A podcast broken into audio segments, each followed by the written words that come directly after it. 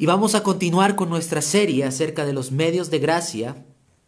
Y hoy vamos a basar nuestra tercer, nuestro tercer sermón en el versículo 19 en Génesis 18. Génesis 18, versículo 19. Así dice la palabra del Señor.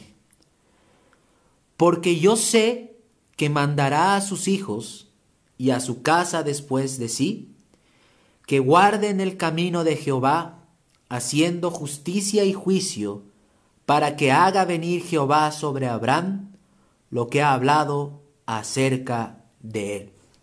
Y el título del sermón en esta mañana es La adoración familiar. La adoración familiar. Y vemos aquí el tercer medio de gracia, hermanos, que es la adoración familiar que se nos presenta en este texto. Pero antes de poder introducirnos ya de lleno a la meditación de nuestro pasaje, es importante que nosotros hagamos una pequeña introducción acerca de este tema, que para muchas personas y para muchos hermanos y hermanas en nuestra congregación y tal vez en otras congregaciones puede ser algo desconocido. ¿sí? Hay muchas personas que no conocen acerca de lo que es la adoración familiar o la adoración de Dios en el hogar y por qué consideramos a la adoración familiar como un medio de gracia. Entonces, hermanos, lo primero que yo quisiera recordarles es que en este tiempo hemos estado viendo y estudiando acerca de los medios de gracia. Hemos empezado nuestra serie considerando los medios de gracia privados, los medios de gracia que un creyente debe acudir ¿sí? de manera personal y privada cuando está solo delante del Señor. ¿Y cuáles son esos dos medios de gracia privados?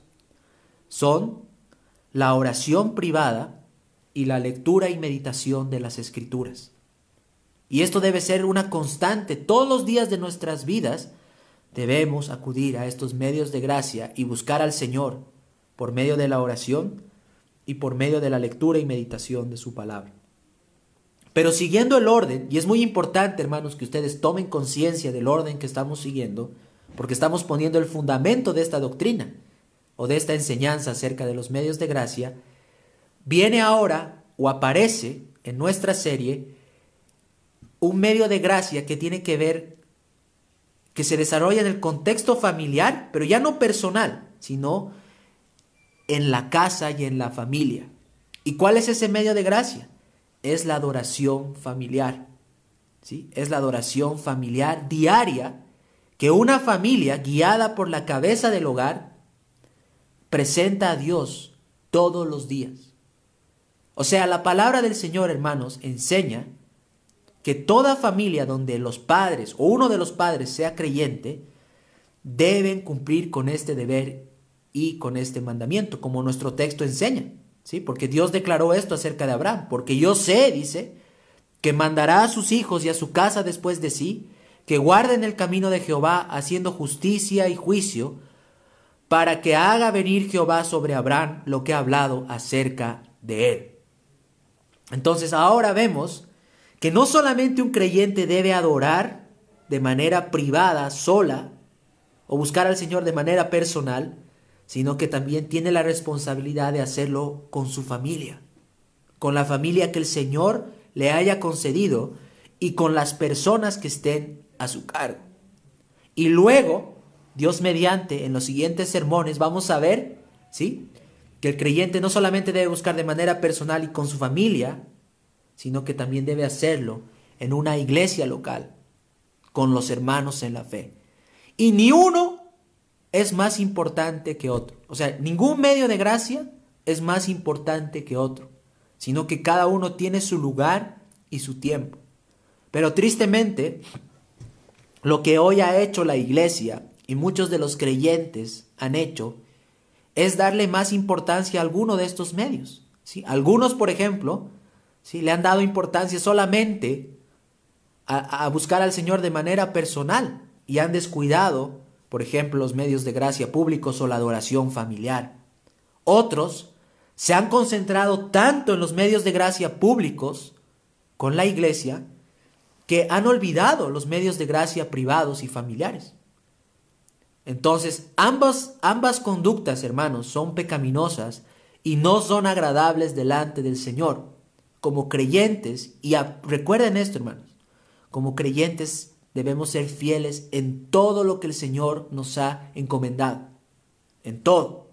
Entonces, hoy vamos a ver este tercer medio de gracia, que es la adoración familiar. ¿Y por qué consideramos a la adoración familiar, ¿sí? o algunos lo conocen como los devocionales familiares o la oración familiar? ¿sí? ¿Por qué consideramos a, a esta práctica un medio de gracia? Y para ello, hermanos, solo voy a recordarles la definición que dimos a un principio. ¿Qué es un medio de gracia? Un medio de gracia es un instrumento o un medio instituido por Dios, instituido por Dios en su palabra, por medio del cual o de los cuales Dios obra en los corazones de los hombres. Entonces, para que sea un medio de gracia, tiene que estar instituido en la palabra del Señor. Y número dos, tiene que ser un medio o una herramienta por la cual Dios, por medio de su Espíritu, obra en los corazones de los hombres. Y si ustedes contrastan esta definición con la adoración familiar, pues vemos que sí cumple, hermanos. Cuando, una, cuando un padre o un cabeza de hogar reúne a su familia para adorar a Dios, por ese medio que está instituido en, la palabra del Señor, como vemos en nuestro texto, Dios obra en los corazones de sus familiares por medio de la instrucción de la palabra del Señor. Y para que sea un medio de gracia, hemos dicho también, tiene que estar estrechamente relacionado con la palabra del Señor, lo cual en la adoración familiar, vamos a ver, se cumple. Entonces, con toda tranquilidad, en el Señor podemos afirmar, hermanos, que la adoración familiar, ¿sí? o la adoración que una familia presenta a Dios constantemente, es un medio de gracia. Y aunque haya sido descuidado, ignorado y olvidado por muchos en medio del pueblo del Señor, no por eso deja de ser bíblico y no por eso deja de ser un deber que tenemos y no por eso deja de ser un medio de gracia instituido por el Señor en su palabra. Pero en esta mañana vamos a meditar en nuestro texto, en Génesis 18, 19, que declara lo siguiente, dice, porque yo sé que mandará a sus hijos y a su casa después de sí, que guarden el camino de Jehová haciendo justicia y juicio, para que haga venir Jehová sobre Abraham lo que ha hablado acerca de él. ¿Sí? Ahora, nuestro sermón, hermanos, en esta mañana va a tener dos partes o dos consideraciones. ¿Sí? Va a tener dos partes o dos consideraciones. Nuestro primer punto, en el cual vamos a meditar por medio de, este texto, es en la afirmación que el Señor hace de Abraham. ¿sí? Porque si ustedes han prestado atención a la lectura de nuestro texto, es Dios quien está afirmando algo acerca de su siervo Abraham. Porque dice, porque yo sé que mandará a sus hijos y a su casa después de sí. ¿Quién está hablando ahí, hermanos? El Señor está diciendo que Él sabe y conoce que Abraham va a ser fiel en el cumplimiento de este deber. Entonces vamos a considerar la afirmación que el Señor hace de este siervo Abraham, ¿sí? De este siervo Abraham, del cual de su simiente vino Cristo y en, en quien, que es Cristo, son benditas todas las naciones de la tierra. Así que debemos tener mucho, mucha reverencia, hermanos, en lo que vamos a considerar en esta mañana. Y en segundo lugar, hermanos, vamos a considerar el deber en sí el deber de instruir a nuestras familias o de adorar a Dios en el seno del hogar. Porque dice, porque yo sé que mandará a sus hijos y a su casa después de sí que guarden el camino de Jehová, haciendo justicia y juicio, para que haga venir Jehová sobre Abraham lo que ha hablado acerca de él. Entonces vamos a considerar esas dos cosas en esta mañana respecto a nuestro texto. Hay muchas cosas que se podrían decir acerca de la adoración familiar, hermanos.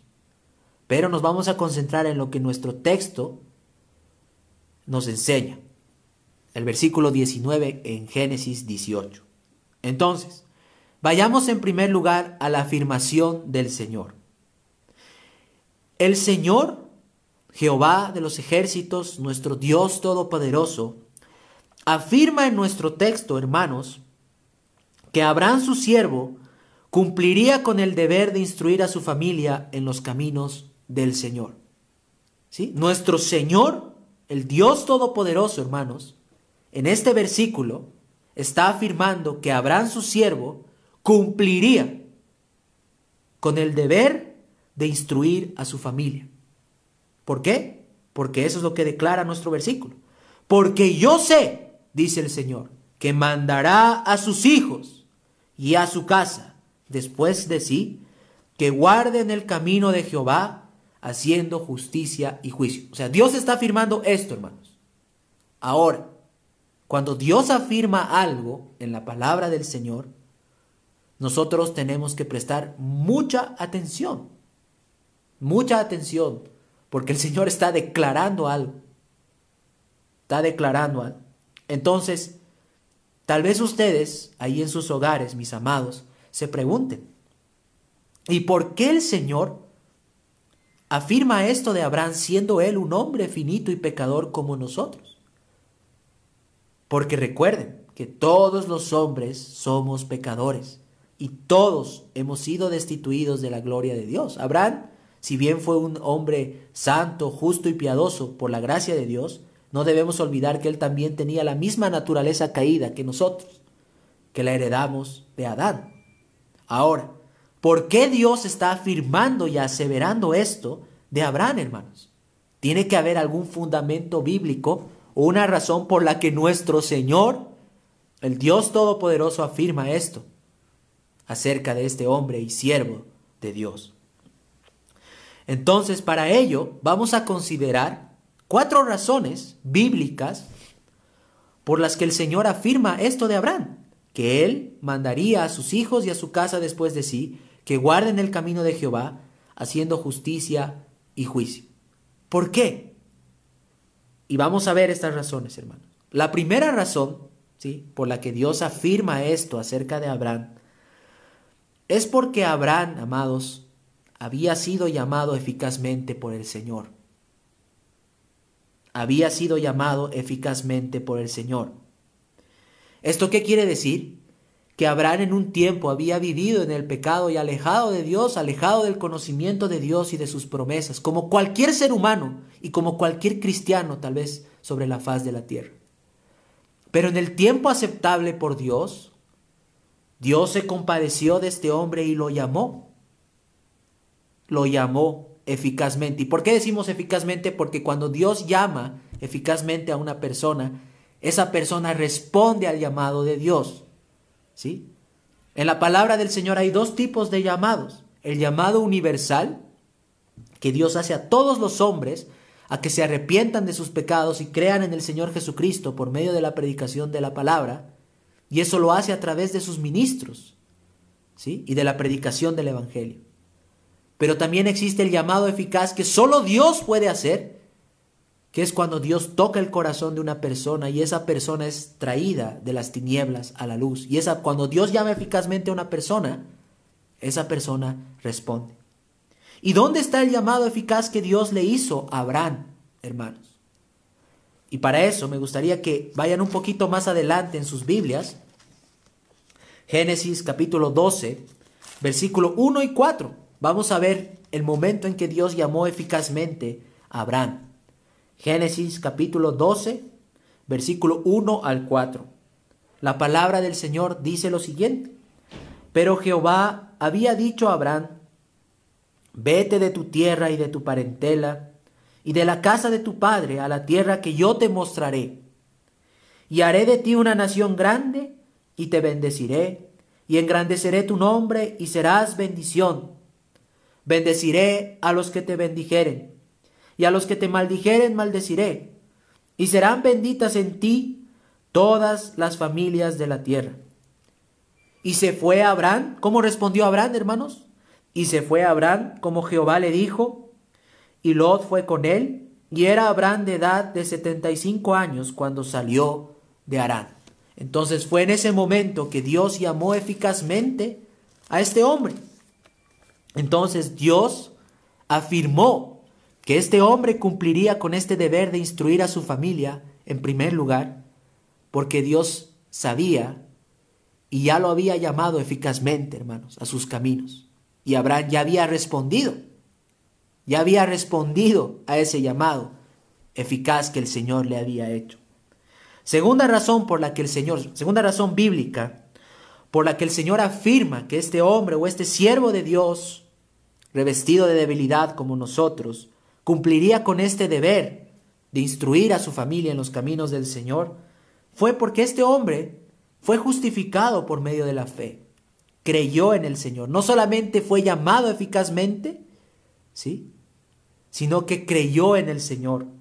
Por ejemplo, Génesis 15:6 declara lo siguiente: Y creyó a Jehová y le fue contado por justicia. Y está hablando de Abraham.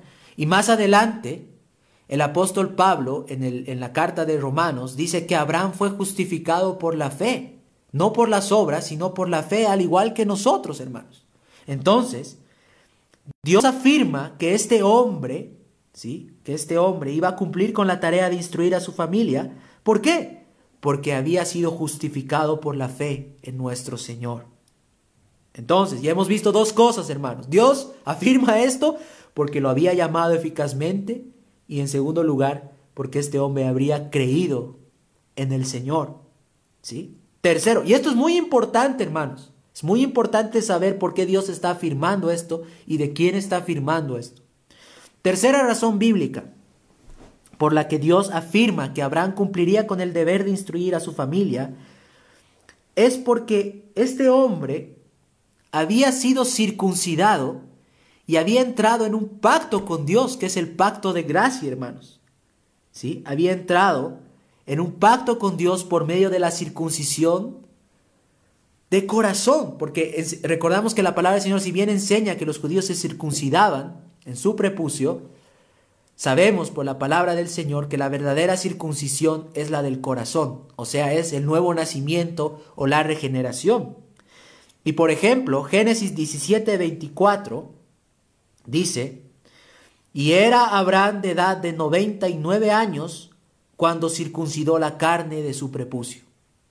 Entonces, en ese momento, si ustedes leen ese pasaje más adelante y el contexto de ese pasaje, se van a dar cuenta que Dios entró en un pacto con Dios. O perdón, que Abraham entró en un pacto con Dios.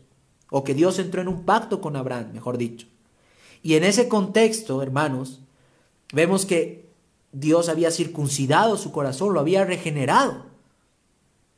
¿Sí? Y Abraham entró en ese pacto de gracia con Dios.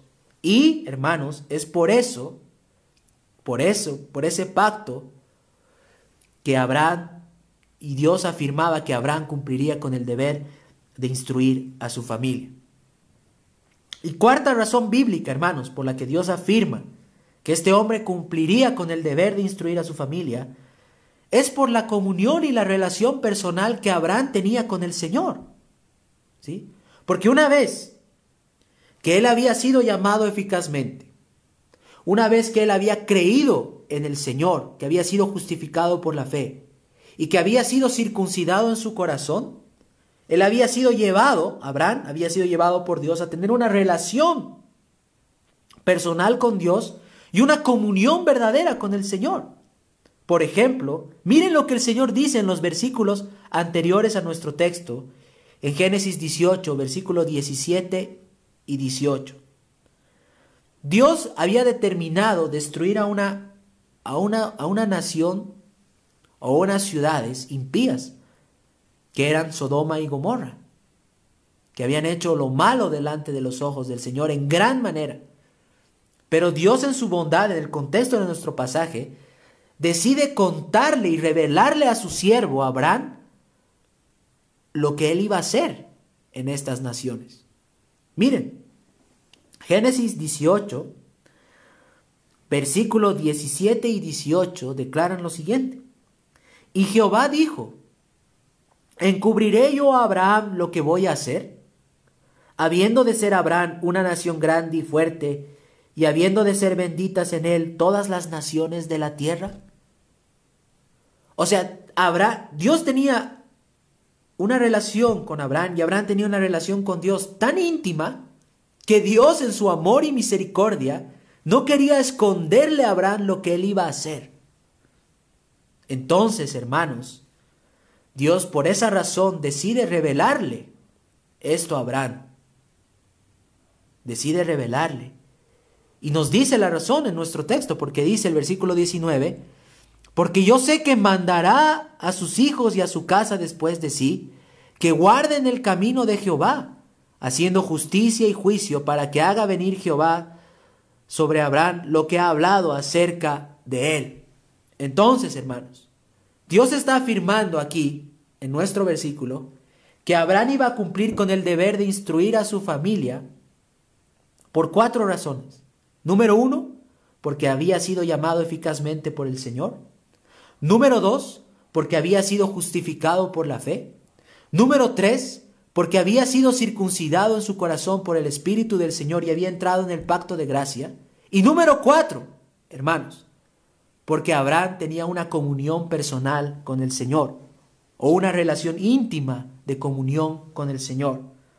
Ahora, debido a estas razones, vemos que la afirmación de nuestro Señor tiene un fundamento bíblico, hermanos, acerca de este hombre.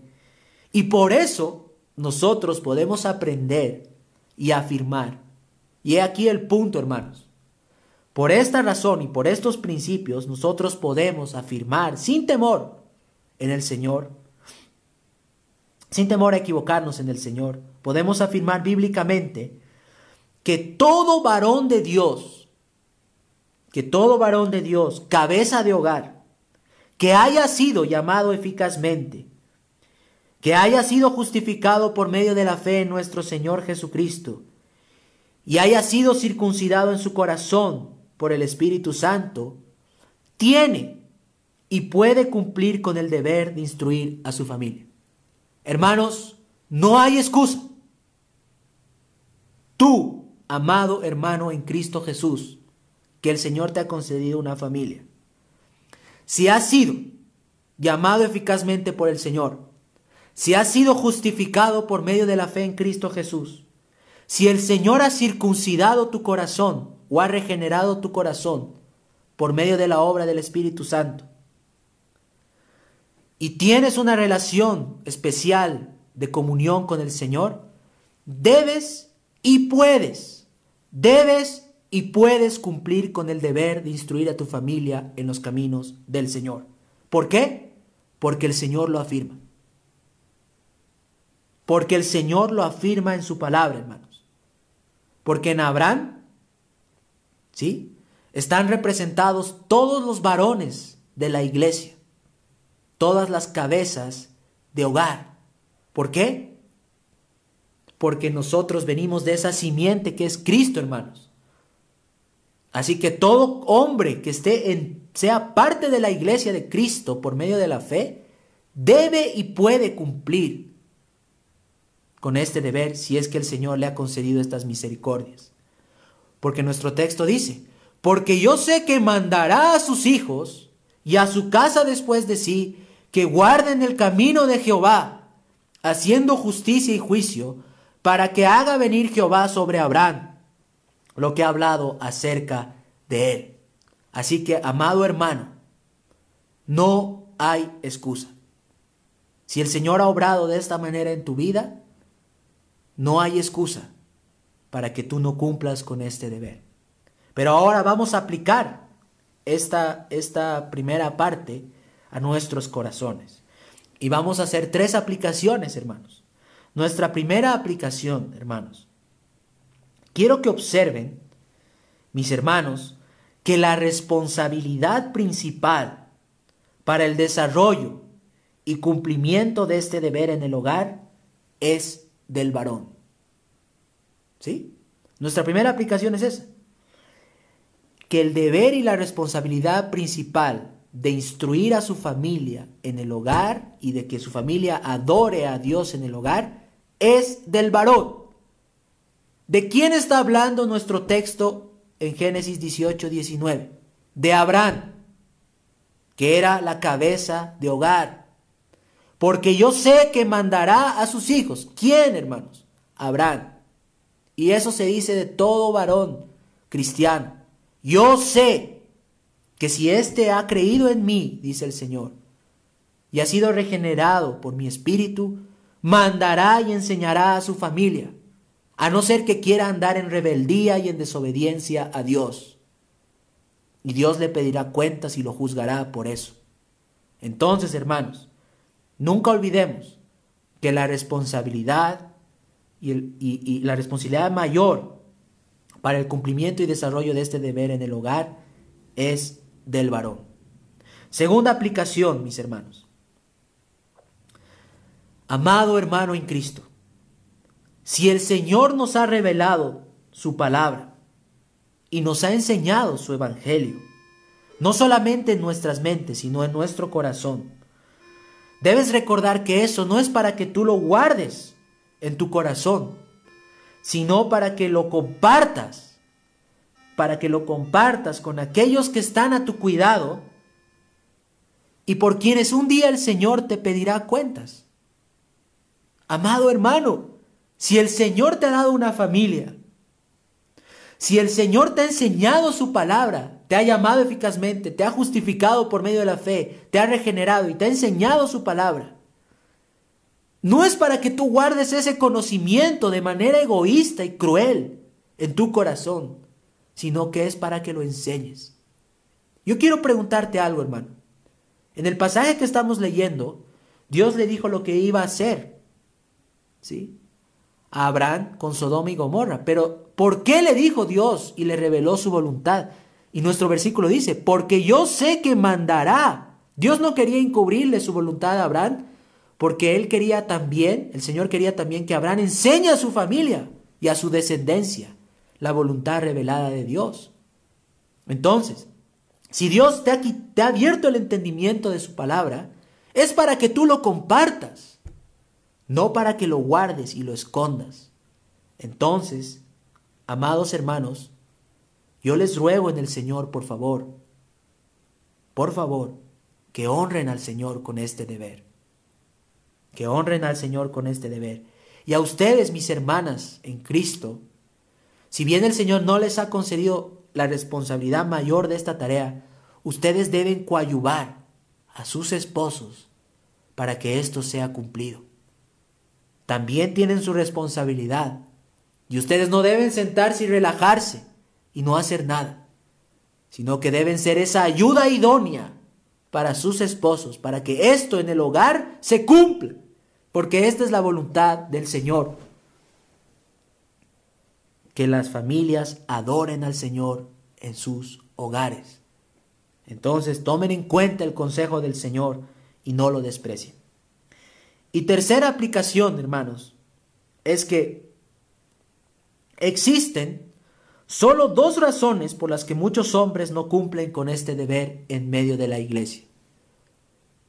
Solo pueden haber dos razones por las que los hombres que profesan la fe en Cristo, que son varones y cabezas del hogar, instituidos por la palabra del Señor, no cumplen con este deber. La primera razón puede ser por ignorancia porque como decía un principio, muchas personas tal vez desconocen este medio de gracia de la adoración familiar y solamente creen que deben adorar a Dios en la iglesia. Pero para eso está el consejo del Señor, hermanos. Dios quiere ser adorado en el seno de la familia. Entonces, muchos ignoran eso, ignoran este deber. Pero a partir de este momento, ustedes ya no son ignorantes, saben que tienen la responsabilidad de hacerlo. ¿Sí? Pero la otra razón por la que muchos hombres descuidan este deber es por la ausencia de gracia en el corazón. Dios afirmó de Abraham que él mandaría a sus hijos y a su casa después de sí que guarden el camino de Jehová, haciendo justicia y juicio. Dios estaba seguro que Abraham iba a cumplir con esta tarea. ¿Por qué? Ya lo hemos visto. Porque había sido llamado eficazmente, había sido justificado por la fe, había sido circuncidado, regenerado en el corazón por el Espíritu Santo y tenía una relación personal con Dios. Pero si una persona no cumple con este deber, lo que está revelando es que no es creyente. ¿Sí? ¿Por qué? Si ya conoce, porque hemos dicho que podría ser por ignorancia, pero si ya conoce lo que tiene que hacer y no lo hace, está revelando que no es creyente. ¿Por qué? Porque no ha sido llamado eficazmente, porque no ha sido justificado por medio de la fe, el Señor no lo ha regenerado y por lo tanto no tiene y ni puede tener una comunión y una relación verdadera con el Padre y con el Hijo, que es nuestro Señor Jesucristo. Entonces solo hay dos razones, hermanos, o por ignorancia o por ausencia de gracia en el corazón. Y yo te pregunto a ti, amado hermano, si hasta este momento no lo has estado haciendo, ¿cuál es tu caso? Tal vez ignorabas el deber. Para eso el Señor dice que debemos exponernos a la predicación de la palabra y aprender. Y para eso está este sermón, y para eso está la iglesia, para que nosotros aprendamos y conozcamos cuál es la voluntad de Dios en todos los aspectos de nuestra vida. Pero si tú después de que se te enseña persistes en el pecado, entonces nos estás comunicando de que hay ausencia de gracia en tu corazón y de que estás en peligro de perderte por toda la eternidad. Pero tristemente, hermanos, ¿cuántos hombres han descuidado esta tarea hoy en día? ¿Cuántas familias no adoran a Dios en sus hogares? ¿Cuánta negligencia y cuánta crueldad? Y así las familias se destruyen. Y así el nombre de Dios no es glorificado en el seno del hogar. Pero para que nadie se excuse, ¿sí? De que no se le enseñó, de que la palabra del Señor no nos advirtió de este peligro y de este deber y de este medio de gracia, vamos a pasar ahora a nuestra segunda consideración. ¿Y cuál es nuestra segunda consideración, mis amados hermanos? Ya hemos visto en primer lugar la afirmación que Dios hizo acerca de este su siervo y de cómo Abraham cumpliría con el deber de, instruir a su familia. Y por qué el Señor lo afirmó. Pero ahora en segundo lugar vamos a ver el deber de instruir a nuestras familias en los caminos del Señor. Vamos a considerar en sí el deber, porque nuestro texto nos enseña acerca de eso y de lo que Abraham debería haber hecho y debía hacer.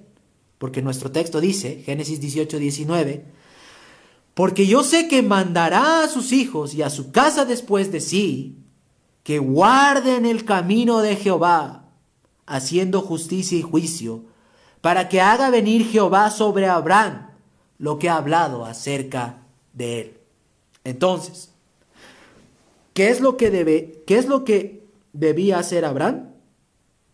El deber que Abraham y todo creyente verdadero y piadoso tiene es el de adorar al Señor en su hogar e instruir a su familia en los caminos del Señor. Entonces, ¿cuál es el deber que Abraham tenía? El deber que Abraham tenía y que todo creyente verdadero y piadoso tiene es el de adorar al Señor en su hogar e instruir en su familia en los caminos del Señor. Pero ahí veo a alguien que tal vez pregunta y dice, pero tú estás basando esta enseñanza tal vez en un solo versículo. ¿Sí? No, mis amados hermanos. Todo hombre piadoso y temeroso del Señor, que ama a su familia y que por sobre todas las cosas ama al Señor, instruye a su familia y manda a su familia y les enseña los caminos del Señor. Y voy a llevarles a otro ejemplo. ¿Sí? No solamente tenemos a Abraham aquí, sino que también tenemos al rey David, otro hombre piadoso que hacía exactamente lo mismo que nuestro texto nos enseña. Y para eso me gustaría, hermanos, que abran sus Biblias en el Salmo 34, el versículo 11. Salmo 34, versículo 11. Miren lo que la palabra del Señor dice. Y miren, ¿saben? El contexto de este salmo es cuando uno de los hijos de Abraham, ¿sí? Abimelech, que era mayor en edad, se rebeló contra David, su padre. Y aún a pesar de eso, ¿sí? Aún a pesar de eso, David declara lo siguiente, inspirado por el Señor. Salmo 34, versículo 11, dice así, Venid, hijos, oídme, el temor de Jehová os enseñaré. Venid, hijos, oídme, el temor de Jehová os enseñaré. ¿Y por qué he querido leer este versículo con ustedes, hermanos? Porque hay muchos padres que ya tienen hijos grandes, hermanos. ¿Sí? Que ya tienen hijos grandes y se excusan en eso diciendo, ya no puedo enseñarle. Pero aquí les estoy mostrando el caso de un hombre que tenía un hijo grande, que se rebeló contra él y quería quitarle su reino, que a pesar de esa dificultad, él seguía siendo firme en lo que el Señor le había encomendado, que era instruir a su familia en el temor del Señor y adorar al Señor en el seno de su hogar. Pero para entender un poco más acerca del deber, sí, mis amados hermanos, es importante que nosotros también veamos lo que la palabra, esta palabra, mandará de nuestro texto significa en el original, porque miren, nuestro texto dice, porque yo sé que mandará a sus hijos y a su casa después de sí, que guarden el camino de Jehová, haciendo justicia y juicio, para que haga venir Jehová sobre Abraham lo que ha hablado acerca de él. Entonces, ¿qué significa esta palabra mandará en el hebreo? Esta palabra mandará es la palabra hebrea sabá, que significa o puede significar tres cosas, hermanos. Puede significar construir, ordenar y encargar. Construir, ordenar y encargar. Entonces, ¿qué es lo que Abraham tenía que hacer? Tenía que edificar a su familia en el conocimiento del Señor. Construir quiere decir edificar, ir levantando una construcción desde los cimientos hacia todo el conocimiento o el consejo del Señor. Además dice que significa ordenar. Esto implica que tenía que hacerlo de manera ordenada. ¿Sí? De manera ordenada. Cuando ustedes ven a una persona que está construyendo un edificio, no van a ver que un día pone una ventana, otro día pone un, un, el techo y otro día pone el cimiento. No, sino que lo hace de manera ordenada. Pone el cimiento, levanta las columnas, pone los ladrillos, y luego va avanzando hasta la obra fina. Entonces debía construir, ordenar y encargar. Dice que significa esta palabra, lo cual significa mandar, o sea, dar una orden de que se cumpla la voluntad de Dios y que se haga la voluntad de Dios en un hogar, en un hogar piadoso, en un hogar donde los padres profesan la fe. ¿Por qué? Porque por sobre todas las cosas, en el hogar debe ser honrado el nombre del Señor. Entonces no se olviden lo que esta palabra significa. La palabra mandará. Y hermanos, miren, esto se aplica a todas las personas que están a nuestro cargo y cuidado en el hogar. ¿Por qué? Porque quiero que vean el versículo 19, dice, porque yo sé que mandará a sus hijos y a su casa. ¿Y por qué el Señor está diciendo aquí y a su casa? Porque Abraham había sido enriquecido y favorecido por Dios, y él tenía muchos siervos y criados que él tenía a su cuidado. Entonces, este deber no solamente, ¿sí? No solamente se aplicaba para su familia, sino que se aplicaba a todas las personas que estaban a su cuidado. Y ahora entendemos, hermanos, por qué nuestros hermanos en el pasado, ¿sí? Nuestros hermanos en el pasado, cuando tenían el momento de adoración familiar, de devocional familiar oración familiar, sentaban a los hijos, bueno, la esposa, los hijos y también aquellos que servían en la casa. Y por eso este es un medio de gracia bendito. ¿Por qué? Porque aquellos siervos que tal vez no conocen al Señor, por medio de este medio de gracia, son instruidos en, el en los caminos del Señor y se les permite oír el Evangelio de nuestra salvación. Entonces, ya hemos visto lo que Abraham debía hacer y lo que todo creyente piadoso y verdadero debe hacer, que es adorar al Señor en su hogar e instruir a su familia. Y esto está como un deber, porque dice, porque yo sé que mandará a sus hijos y a su casa después de sí. Ahora, en segundo lugar, consideremos qué es lo que debía mandar o enseñar Abraham. ¿Sí? ¿Qué es lo que debía mandar o enseñar a Abraham. Y nuestro texto nos da las dos áreas en las que Abraham debía enseñar o mandar a su familia a hacer. Primero, Abraham debía mandar o edificar a su familia para que guarden el camino del Señor. Nuestro texto dice, porque yo sé que mandará a sus hijos y a su casa después de sí, que guarden, que guarden el camino de Jehová. Entonces, tu primera tarea, amado hermano, y también amada hermana, tú que eres esposa de un hombre en el hogar, debe ser que tú debes mandar a tu familia a que guarden el camino de Jehová. Y la palabra que se traduce en nuestro texto como guarden es la palabra hebrea shamar, shamar, que significa cercar alrededor, observar y cuidar de hacer cumplir la voluntad del Señor revelada en su palabra. Entonces, ¿qué debes hacer, amado hermano, para adorar al Señor en tu familia e instruirles? No solamente debes enseñarles cuál es la voluntad de Dios revelada en su palabra, sino que debes observar y cuidar de que se cumpla la voluntad de Dios en el hogar. Eso significa, hermanos, que guarden. Un hombre piadoso hace eso con su familia, que guarden, que guarden, que cumplan y hagan la voluntad de Dios, porque por sobre todas las cosas, ¿sí? Está el honor del Señor. Está el honor del Señor. Y por eso, miren, voy a darles un solo ejemplo en la palabra del Señor. En el libro de Éxodo, capítulo 20, Éxodo capítulo 20, vamos a leer acerca del cuarto mandamiento, pero quiero que observemos algunas cosas en este texto. Éxodo 20, versículo 8 al 11, la palabra del Señor declara lo siguiente. Acuérdate del día de reposo para santificarlo. Aquí tenemos un mandamiento, hermanos. ¿Sí? Entonces, ¿qué debe hacer un padre? Debe enseñar este mandamiento a sus hijos y a su familia. Ahora, explica en qué consiste el mandamiento.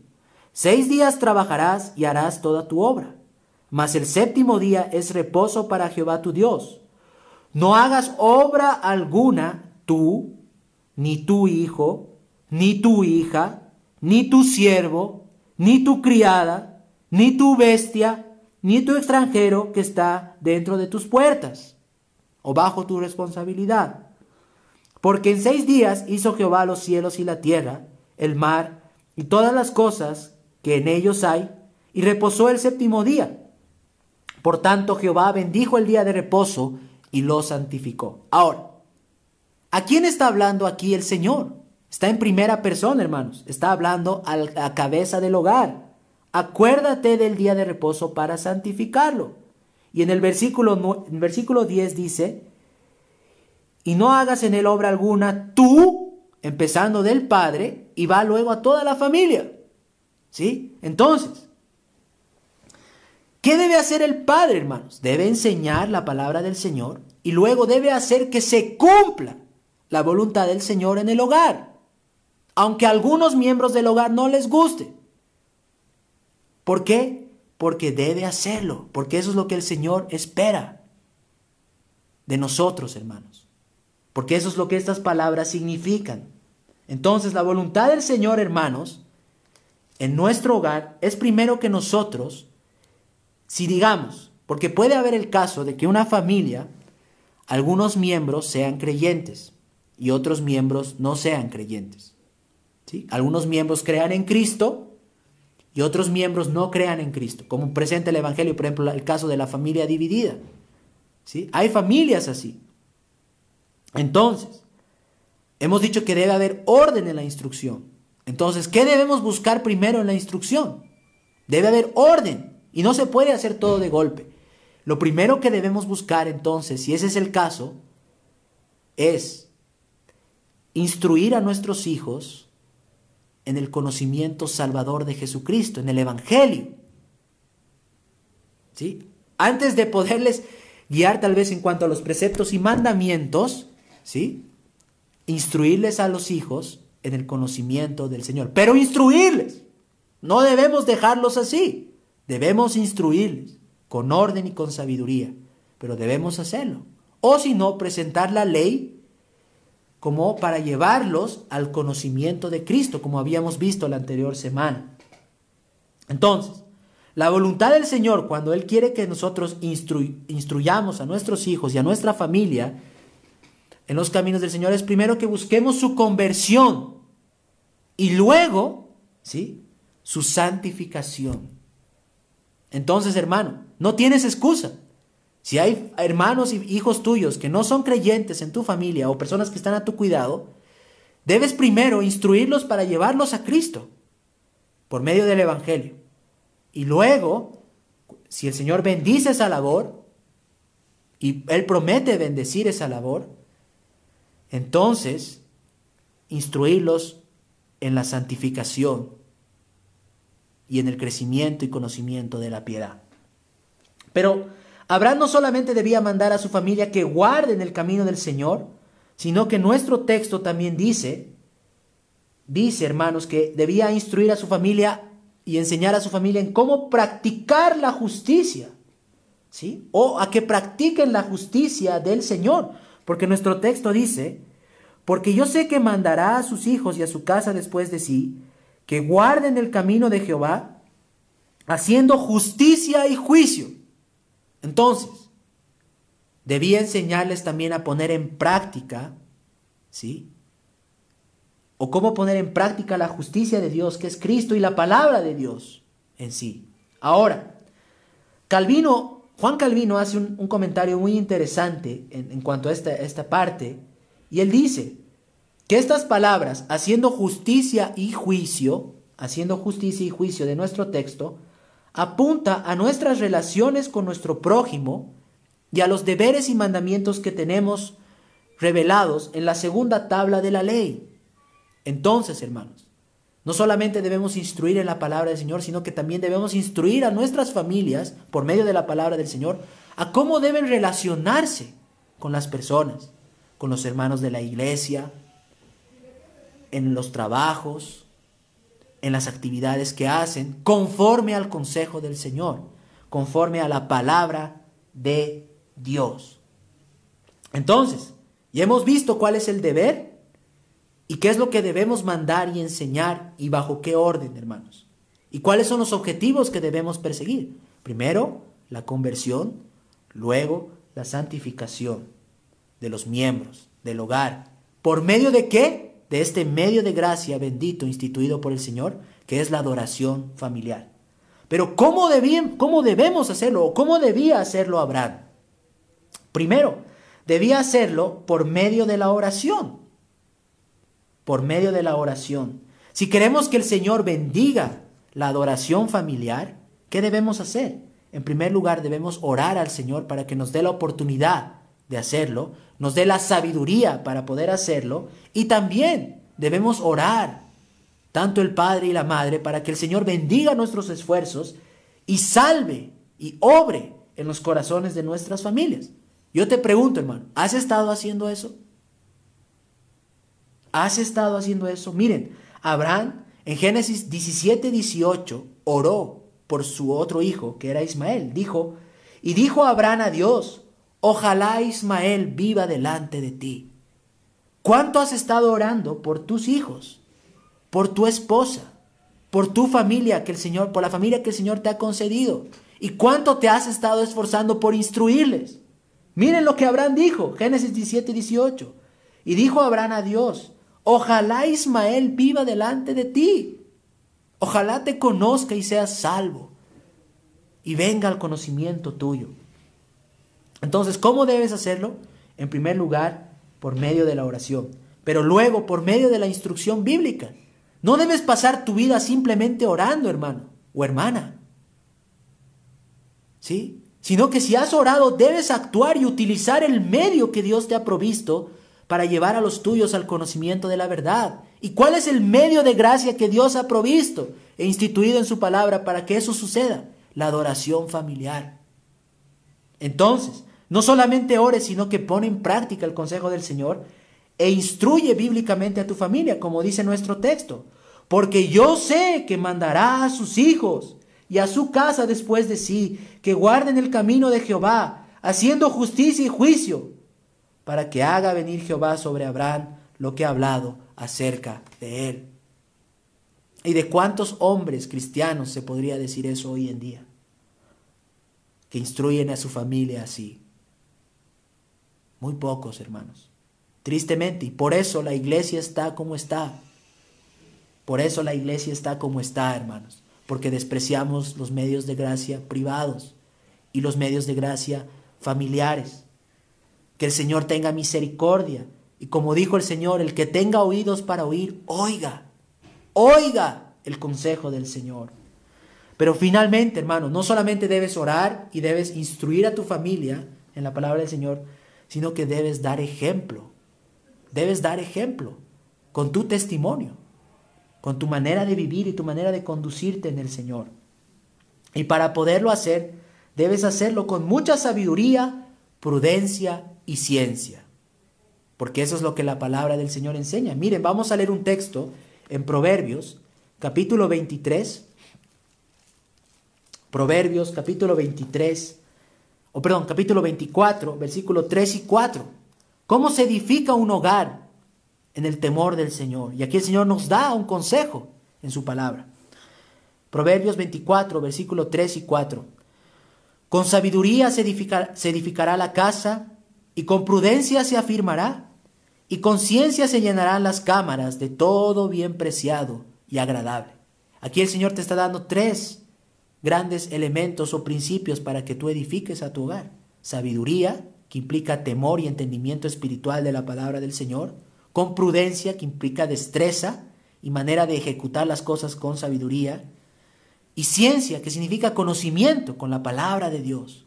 Solo así podrás edificar un hogar piadoso para la gloria del Señor.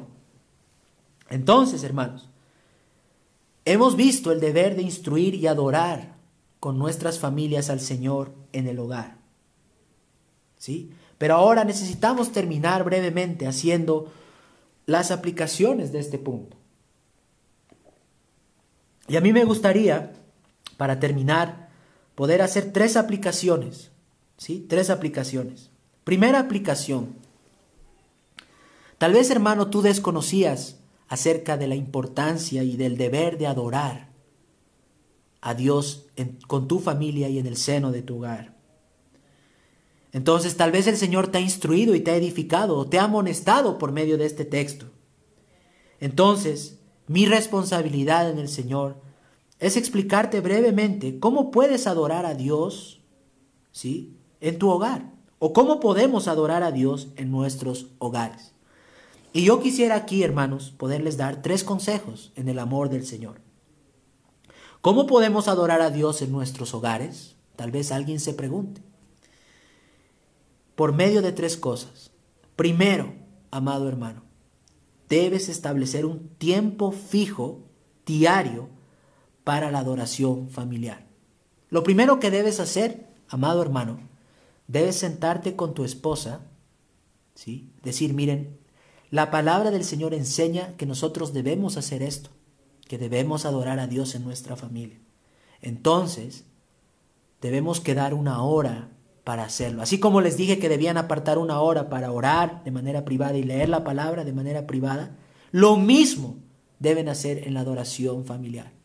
¿Qué momento del día es más sabio en nuestro hogar sentarnos para adorar a Dios y leer su palabra?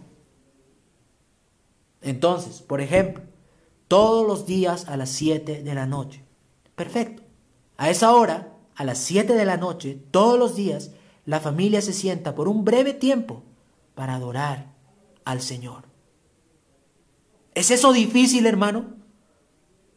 Si es que hay gracia en tu corazón, ¿es eso difícil? No.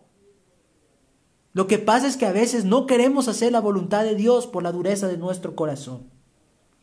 Segundo, una vez establecido el tiempo para adorar a Dios, respeta los elementos establecidos por el Señor en su palabra para este medio de gracia. ¿Cuáles son? en la adoración a Dios, cuando ya estés reunido con tu familia, ¿qué debes hacer? Debes orar. Brevemente, debes leer la palabra del Señor y si es posible, alabar al Señor cantando un himno. Matthew Henry, un viejo comentarista y un hombre muy piadoso en el Señor, dijo lo siguiente. La familia que aparta un tiempo para orar al Señor todos los días hace bien. La familia que aparta un tiempo para orar y leer la palabra del Señor todos los días hace mejor. Pero la familia que aparta un tiempo para orar, leer la palabra del Señor todos los días y alabar al Señor hace muchísimo mejor. Entonces respeta esos elementos en la adoración familiar. Y tercero, hermanos, esfuércense y dispongan sus corazones para ser perseverantes, así como en la oración privada, así como en la lectura y meditación de las escrituras, así también en la adoración familiar, si queremos ver el fruto, la bendición de estos medios de gracia, tenemos para nuestras almas tenemos que ser perseverantes y luchar por ser perseverantes en el Señor, hermanos. Esa es la batalla por la fe, el perseverar en las cosas del Señor, en el, en el esforzarnos por hacer la voluntad del Señor. Y esta es la voluntad del Señor. ¿Por qué? Porque yo sé que mandará a sus hijos y a su casa después de sí, que guarden el camino de Jehová haciendo justicia y juicio, para que haga venir Jehová sobre Abraham lo que ha hablado acerca de él. Y si tú eres una mujer soltera, o perdón, divorciada, que te has quedado con tu hijo, amada hermana, tampoco tienes excusa. Debes cumplir con este deber. Si la responsabilidad, la autoridad mayor en el hogar, que es el varón, no está, ha muerto o, o por alguna razón no está, la mujer debe hacerlo. Debe cumplir con este deber para que la voluntad del Señor sea hecha en el hogar y el reino de Dios avance en los corazones. Segunda aplicación, hermanos. ¿Cuáles son las bendiciones para una familia y un hogar que cumple con este precioso deber? ¿Cuáles son las bendiciones? Número uno, y lo más importante, es que van a glorificar al Señor. Van a glorificar y adorar al Señor en el hogar. Yo les pregunto, hermanos, ¿ustedes creen que puede, miren, si adorar con el, si adorar al Señor en la iglesia es algo precioso y hermoso que anhelamos. ¿Ustedes creen que adorar con la familia al, al Salvador que dio su vida por ustedes no es algo hermoso? Ustedes van a glorificar a Dios adorando en sus hogares. Y van a glorificar al Señor haciendo su voluntad. Segunda bendición, pues va a ser la conversión de sus seres amados. Si ustedes son fieles a este deber, van a ver que el Señor va a obrar en su soberanía y en su santa voluntad en los corazones de sus seres queridos. En aquellos que tal vez en este momento en su hogar no conocen al Señor, el Señor los va a bendecir y va a obrar, porque este es el medio que el Señor ha instituido, hermanos. ¿Sí? Y tercero, no solamente van a ver la, la, la conversión de sus seres amados, si ustedes cumplen con este deber, sino que van a ver la santificación de sus familias. Si ustedes cumplen con este deber, pues tanto el papá como la mamá, los hijos, todos van a crecer en la piedad y en la santidad. Por eso las familias de antaño, hermanos, eran familias piadosas. Y todos los miembros de la familia adoraban y servían al Señor con toda devoción. Miren a lo que hemos llegado, hermanos. Por eso la iglesia está como está y yo por eso les, les ruego que obedezcan al consejo del Señor. Por eso estamos como estamos hoy en día, hermanos. ¿Por qué? Porque no oramos en privado, no leemos la palabra del Señor en privado, no adoramos con nuestras familias, estamos despreciando lo que el Señor manda en su palabra. Entonces el Señor pues nos deja. Y por eso hay tanta frialdad en medio del pueblo del Señor. Por eso yo les ruego, despierten, despierten hermanos, y hagamos la voluntad del Señor mientras vivamos, porque lo amamos. Y es nuestro deleite servir al Señor con todo nuestro corazón. Pero así como hay, hay bendiciones, también hay maldiciones, hermanos. ¿Y cuáles son las maldiciones si descuidamos este deber? Entonces, esta tercera aplicación. ¿Cuáles son las maldiciones si descuidamos este deber? Primero, van a deshonrar al Señor. ¿Por qué? Porque no están haciendo la voluntad del Señor en este aspecto. Van a deshonrar el nombre del Señor. Y eso debe dolerles. Quieren vivir en rebeldía y en desobediencia a nuestro Redentor. No, hermanos, no puede ser así. No puede ser así. Segundo, desobedezcan este, este medio de gracia, desatiéndanlo. ¿Y saben qué van a lograr? Van a lograr la destrucción eterna de muchos o algunos de sus familiares, de aquellas personas que el Señor ha puesto a su cargo. Hermanos, entiendan por favor la importancia. Si ustedes desobedecen, si nosotros desobedecemos al Señor en cualquier punto de su palabra, eso trae consecuencias. El pecado trae consecuencias. La paga del pecado es la muerte. Eso dice la palabra del Señor. Si ustedes desobedecen al consejo del Señor, van a ver a muchos de sus familiares. Ustedes profesando la fe, van a ver a muchos de sus familiares tal vez perdiéndose por toda la eternidad. Hermanos, eso no puede ser así. No puede ser así. Y tercero, si ustedes no escuchan al consejo del Señor, no oran en privado, no leen y meditan las escrituras en privado y no adoran con sus familias en el hogar, por más hermanos que ustedes vengan a la iglesia, ¿saben qué van a causar? Van a causar el estancamiento de la obra del Señor. La iglesia no dará fruto o dará muy poco fruto como hoy en día pasa. Y eso no puede ser así. No puede ser así. Yo cuanto quisiera que se diga de todos nosotros que vamos a aquellos que no estamos casados, que cuando el Señor nos dé una familia, vamos a enseñar a nuestras familias los caminos del Señor. Que aquellos que ya tenemos el privilegio de una familia, lo vamos a hacer. Vamos a buscar al Señor en privado y en nuestra familia. Y vamos a glorificar al Señor adorando en nuestros hogares a Dios. ¿Ustedes creen que Dios solo quiere que adoremos el día domingo, hermanos? No, nuestro Señor debe ser adorado en todo momento, todos los días y en toda la tierra.